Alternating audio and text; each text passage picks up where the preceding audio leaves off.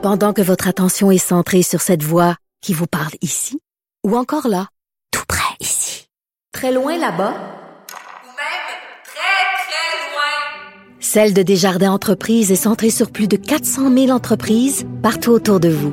Depuis plus de 120 ans, nos équipes dédiées accompagnent les entrepreneurs d'ici à chaque étape pour qu'ils puissent rester centrés sur ce qui compte, la croissance de leur entreprise.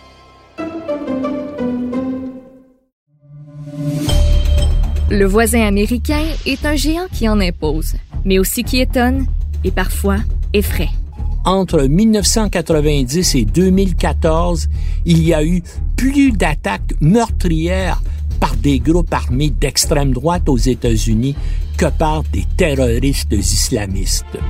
Inspiré de son livre Stupide et dangereux, les États-Unis à l'ère de Trump, le journaliste Norman Lester propose une série balado qui met en lumière des faits plutôt étonnants. Incroyablement, encore aujourd'hui, près de la moitié des écoles américaines n'enseignent pas l'évolution, lui préférant le créationnisme ou la Bible.